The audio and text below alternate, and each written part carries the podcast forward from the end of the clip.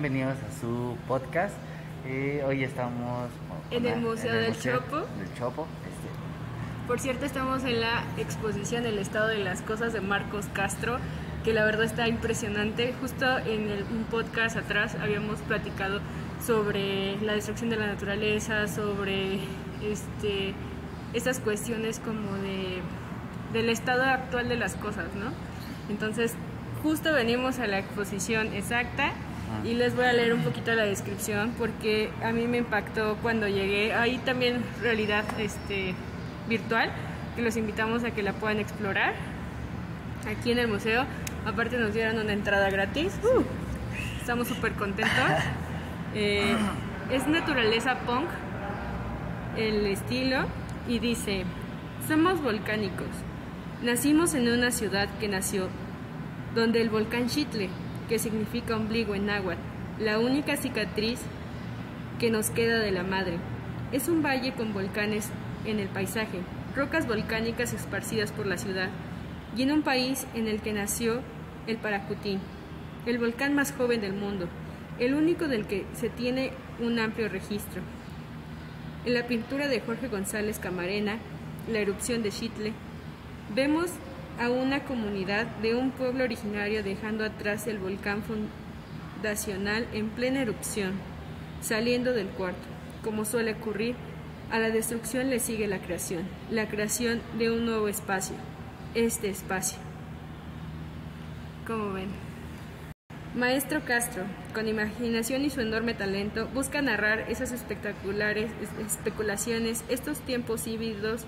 El fantasma del, imaginario muralista recorre la exposición, el espíritu de las canciones urbanas de Ro- Rock Trigo, el lenguaje de los emojis, los memes y las milpas.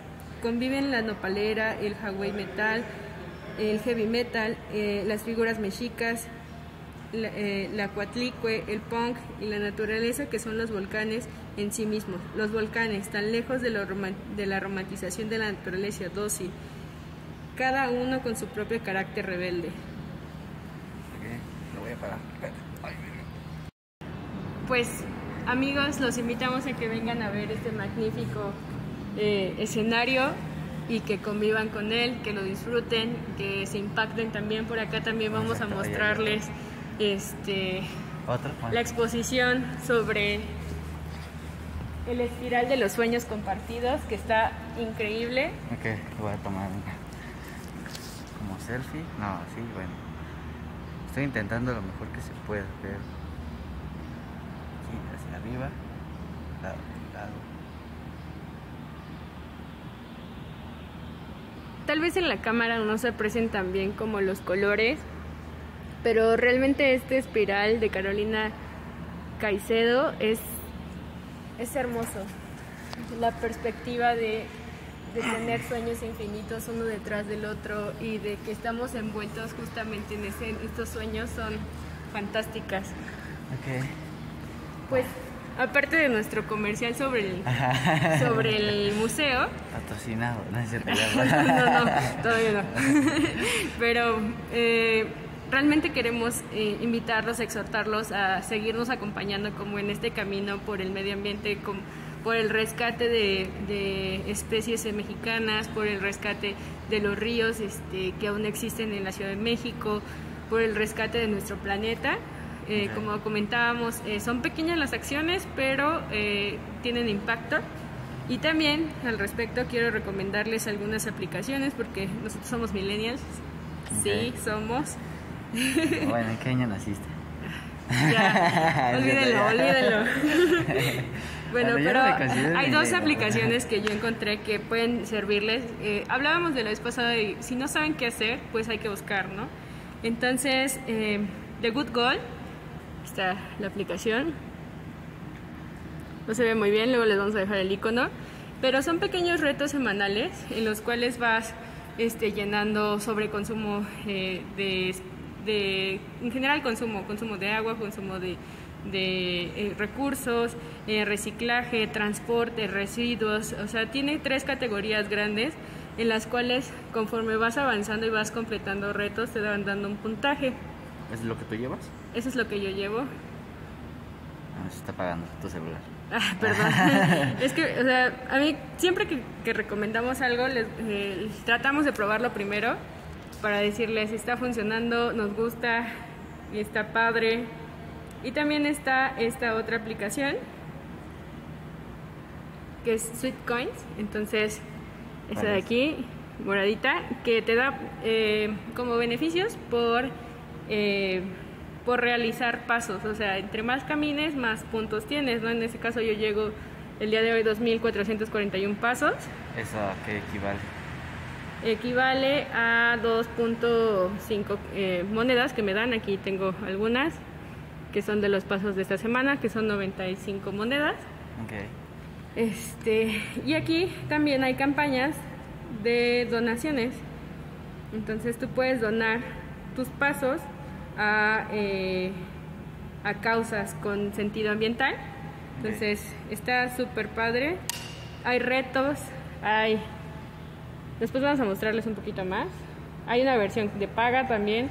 Eh, y por ejemplo, si tú dices, bueno, yo no quiero donar para algo con causa, bueno, pues hay premios, ¿no? O sea, tus monedas con tus monedas puedes comprar beneficios en diferentes establecimientos. Y la verdad se me hizo una de las, de las startups con mejor, este, con una buena funcionalidad y que nos sirven para ayudar al medio ambiente. También está esta de Chef, que es para prevenir el desperdicio de alimentos. Por favor, de verdad, utilícenla quienes puedan. Hay cosas este, de Sambors desde 40 pesos y, y te dan buena calidad y te dan un buen platillo, ¿no? O sea, son platillos que están, en, que están por expirar, no están expirados, están por expirar y para evitar que se desperdicien los rebajan de precio. Entonces te, te, da tu ubicación y te da las opciones que tienes más cercanas para rescatar estos alimentos. Okay. Entonces, pues... Son muy buenas aplicaciones las cuales nos está mostrando Addison, que como dice ella, pequeñas acciones pueden llegar a ser grandes. Eh, grandes, pues sí, grandes logros, ¿no? Eh, algo, bueno, no sé, últimamente he estado viendo como las noticias del tren, va relacionado con lo que estamos haciendo, es relacionado con lo del tren Maya. Se supone, no voy a hablar mucho, bueno, sí.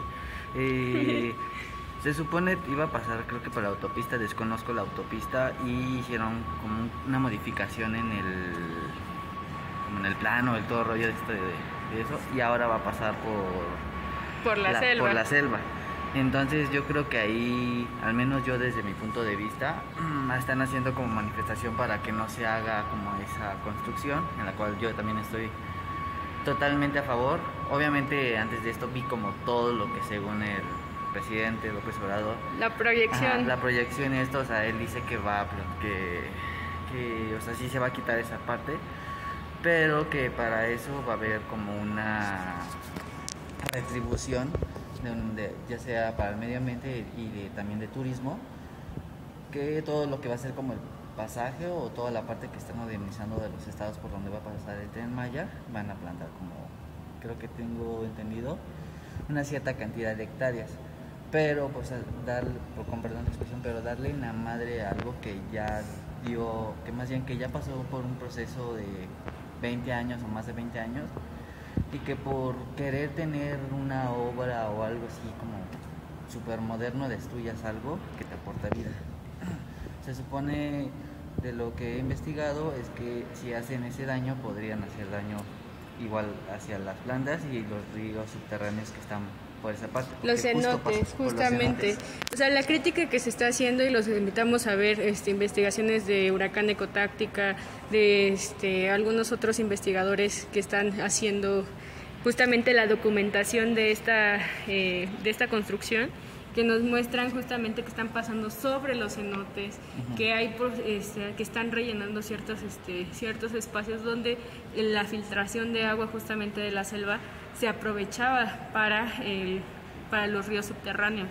Entonces, este entendemos como la visión de, de dar una vida económica activa a esas zonas pero también es importante siempre visualizar el impacto eh, eh, ecológico que están creando en esa zona.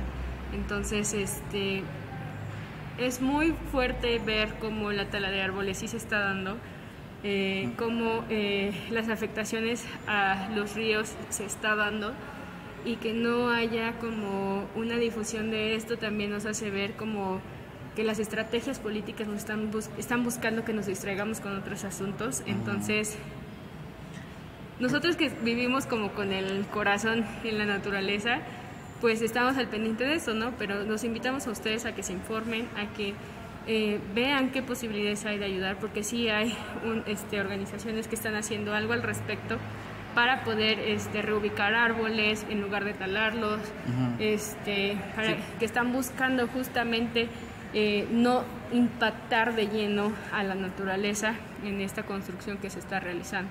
Aunque eso es muy cierto porque puede ser un traspaso de, o sea, de un lugar a otro y aquí desafortunadamente en la actualidad yo lo veo, es que mm, como necesitamos la obra lo talas, como dice Alison, o sea, ya hay literal mega máquinas que literal sacan a los árboles, o sea, no, obviamente no van a sacar todas las raíces, pero bueno, o sea, el gran tamaño que lleva la proporción de un árbol lo sacan y los replantan en otros lugares y aquí no, o sea, aquí hicieron todo lo contrario, aquí fue de necesitamos quitar y talamos y ya, ¿no? O sea, pero también pues, también estamos viendo como el impacto con, con o sea, al talar un árbol, ¿qué, ¿qué, vive en un árbol? Viven roedores y los roedores son alimento de, de, depredadores un poco más grandes. Entonces, ¿qué estamos haciendo? Estamos eh, desplazando especies animales, eh, destruyendo especies vegetales. Entonces... O sea, prácticamente le estás quitando vida a un árbol, a un... ¿Cómo se llama?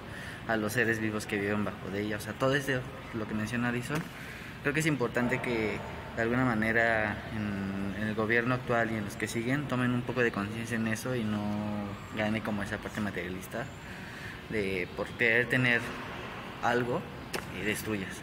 Y también, por ejemplo, las comunidades, ¿no? O sea, no, no todo es selva, sí hay alguna parte de, de comunidades indígenas que viven cerca de estas zonas, que también se ven, por una parte, van a ser beneficiadas por ciertos servicios, pero también eh, en el momento de la transición eh, hay descuidos en cuanto a estas transiciones. Exacto.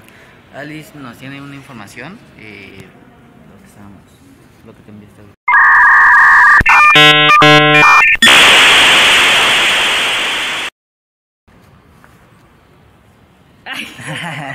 ya saben que siempre me agarran distraída. Bueno, tenemos una información que creo que es importante, es igual de la revista la cual hemos enseñado, de, ¿de qué fecha es esta? ¿De igual de marzo? Um, déjame ver, ya, me acordé. Voy, voy, voy, un segundo.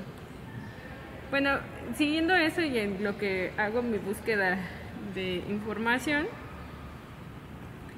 eh, estábamos hablando justamente la vez pasada sobre que un lugar o una iniciativa para rescatar un lugar siempre tiene que tener como esa fuerza de voluntad de las personas para poder hacerlo, ¿no? Entonces, la naturaleza es noble, es muy hermosa, pero también como podemos ver aquí, la naturaleza puede ser, eh, puede exaltar en voz alta sus necesidades y la tierra es un ser vivo que literalmente vive bajo nosotros, o sea, nosotros vivimos sobre ella, entonces la tierra está viva, entonces no hay que, no hay que olvidarlo. Y también pues podemos hacer una reflexión sobre por qué es que aun cuando hay muchísimos ambientalistas, muchísimas organizaciones que estamos tratando de hacer un cambio por el ambiente, cómo es que no avanzamos, eh, esto tiene un trasfondo espiritual, ¿no? O sea, tenemos un trasfondo de que somos espíritu, mente y cuerpo y que justamente para poder llegar a recuperar un espacio tenemos que pulir nuestro espíritu, nuestra mente y nuestro cuerpo. En todos los aspectos tiene que haber una conexión para que podamos este, realmente rescatar estos, estos lugares que tanto amamos y queremos. Entonces, este, pues los invitamos a que se den una vuelta por el Museo de, de El Chopo a que trabajen su, eh, su, aspecto espiritual, no lo dejen de lado. Muchas veces decimos, no, es que con hacer ejercicio estoy bien, ok. ¿Y la mente? Con ir al psicólogo estoy bien, ok. Y el espíritu, o sea, cada quien profesa espiritualmente lo que, lo que cree y es respetable, pero no dejen de lado esa parte espiritual de su vida, porque somos una entidad, un equilibrio entre esta trinidad que tenemos como seres humanos los invitamos a que expandan su horizonte en ese aspecto. Ok, eh, es muy cierto lo que dices. Eh, creo que muchas veces por ver el materialismo descuidamos justo esa parte de la espiritualidad, o sea, sea cual sea la ideología. Creo que todos conllevan a una misma eh, idea, al menos yo lo veo así, excepto todo lo que vaya muy, muy negativo, negativo, negativo, o sea, eso sí, pero, o sea, creo que todas, todas van a un solo punto, con diferentes Enfoques, Enfoques. eh, ritos. Ajá, sí, exacto, o sea, con lo mismo, o sea, con diferencias. Obviamente cada ideología siempre va a tener como sus beneficios y las contras, ¿no?